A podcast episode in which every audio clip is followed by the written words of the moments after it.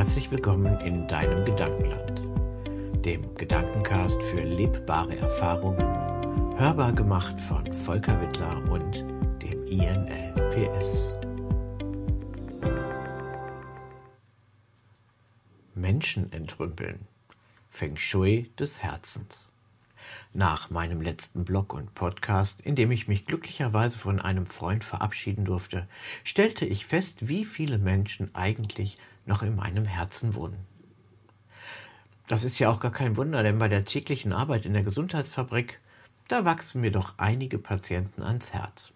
Ähm, ich frage mich gerade, ob das ein Zufall ist, dass ich ausgerechnet in der Kardiologie arbeite. Spannend. Gleichzeitig habe ich aber auch viele Coachings, bei denen einige Menschen unvergessen bleiben aufgrund ihrer Lebensgeschichte. Zudem kommen noch die vielen Menschen, die ich in meinen Kursen als Trainer und Kurtrainer begleite und in mein Herz geschlossen habe. Ich weiß nicht, wie ich gerade darauf komme, aber da fällt mir so ein uralter Titel von Christian Anders ein. Einsamkeit hat viele Namen. Ich frage mich gerade, ob ich so alt bin oder so alt werde, dass ich mich an sowas noch erinnere. Nun, aber in dem Titel steckt schon eine ganze Menge Wahrheit, denn Einsamkeit hat wirklich viele Namen, nämlich die von den Menschen, die noch in deinem Herzen wohnen, obwohl sie nicht mehr an deinem Leben teilhaben. Wenn ich jetzt mal an mich denke, sitze ich oft zu Hause, das Telefon klingelt und liebgewonnene Klienten, Coaches und Trainees melden sich, um irgendetwas zu klären, zu bereden oder zu terminieren. Und wenn dann Feierabend ist, sitzt Volker alleine in der Wohnung und niemand ist da. Gerne erkläre ich es mir selber damit, dass ich sage, ja, ich habe sechs Jahre am Stück mich neben der Arbeit weitergebildet. Ich bin zwischen Frankfurt, Bonn, Stuttgart, Reda Wiedenbrück und der Pfalz getingelt und da sind Freundschaften einfach auf der Strecke geblieben. Doch wo sollen die Menschen herkommen, die ich jetzt gerade gar nicht vermisse und die ich vielleicht noch gar nicht kenne? Und dann merke ich, kann das wirklich stimmen, was ich mir da erzählt habe? Sicherlich ist das nur ein Aspekt, der dieser Situation in die Karten spielt. Hier möchte ich eine metaphorische Überlegung reinbringen. Wenn ich mein Herz mit einem Raum, sagen wir mal mit einem Einfamilienhaus vergleiche, dann ist dieser Raum begrenzt. Wenn ich diesen Raum, also mein Herz mit Menschen fülle, dann komme ich irgendwann an den Punkt, wo keiner mehr hineinpasst. Das Haus, also mein Herz, ist schlichtweg voll.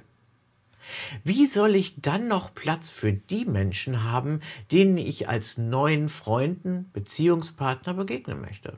Der Platz für diese Menschen ist einfach nicht vorhanden. Er ist belegt durch die Menschen, die schon lange nicht mehr an meinem Leben teilhaben. Und dennoch gewähre ich ihnen immer fortwährend Platz in meinem Herzen. Doch ergibt es Sinn, dem Kindergartenfreund den Platz freizuhalten, obwohl man 30 Jahre keinen Kontakt mehr mit ihm hatte? Ist es sinnvoll, den geliebten Hund des Nachbarns im Herzen zu tragen, der schon zehn Jahre tot ist? Ergibt es Sinn, sich das Andenken des Nachbarn zu bewahren, der seit 15 Jahren im Ausland lebt und mit dem man keine Verbindung mehr hat? Ist es sinnvoll, einen Freund im Herzen zu tragen, obwohl die zerstrittene Verbindung niemals wieder zu kitten ist? Ich denke, diese Kontakte sind Kontakte und Menschen, von denen auch du dich im und von ganzem Herzen verabschieden kannst. Das schafft Raum und Platz für neue Begegnungen. Sei getrost, wenn dein ehemaliger Nachbar nach 20 Jahren aus dem Ausland wieder zurückkommt und Kontakt zu dir aufnimmt, dann besteht immer wieder die Möglichkeit, ihm einen neuen Platz in deinem Herzen einzurichten. Es geht nichts verloren und kann immer wieder neu gestaltet werden, so wie das Leben selbst.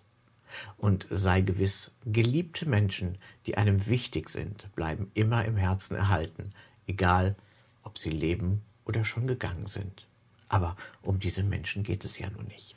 In meiner meditativen Praxis für Selbstmanagement, Resilienz und Psychohygiene lehre ich eine wundervolle Meditation. Diese ist dazu gedacht, Raum für neue Begegnungen im Herzen zu schaffen. Du erreichst dieses dadurch, dass du dich respektvoll von all denen im Herzen verabschiedest, die längst dein Leben oder dein Lebensumfeld verlassen haben und damit nicht mehr Bewohner deines Herzens sein müssen. Diese Reise möchte ich in meiner eigenen Interpretation mit dir teilen. Wenn du sie für dich anwenden möchtest, dann lese dir den Text durch, schließe die Augen, komm zur Ruhe und gehe durch dein Haus. Schaue, wer dort ist, wer gehen kann und verabschiede ihn höflich. Die einfachere Variante ist, du hörst dir den Podcast dazu an und lässt dich durch meine Stimme führen. Dazu habe ich diesen Podcast in zwei Teile aufgeteilt. Den ersten Teil hast du bereits gehört und diesen Teil möchte ich dir vor der Reise immer wieder ersparen zu hören. Aus diesem Grunde habe ich die Reise als zweiten Teil separiert und einzeln eingestellt. Egal für welche Möglichkeit du dich entscheidest, ich wünsche dir viel Spaß mit deinem Feng Shui des Herzens.